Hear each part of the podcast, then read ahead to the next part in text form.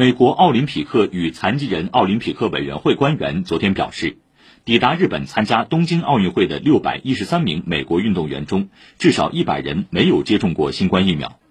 美国奥委会医疗主管芬诺夫对这一比例感到满意。他表示美国奥委会不会因为是否接种疫苗区别对待运动员。最好的办法是假定所有人都面临风险然后采取有效的应对措施减少风险。